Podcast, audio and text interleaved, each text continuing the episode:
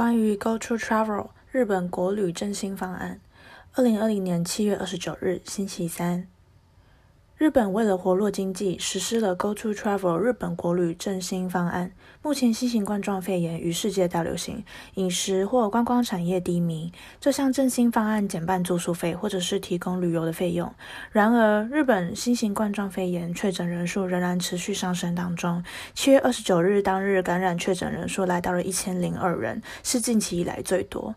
在东京的感染人数特别多，因此政府将住在东京的人或者是前往东京旅行的人排除于此次振兴旅游方案之外。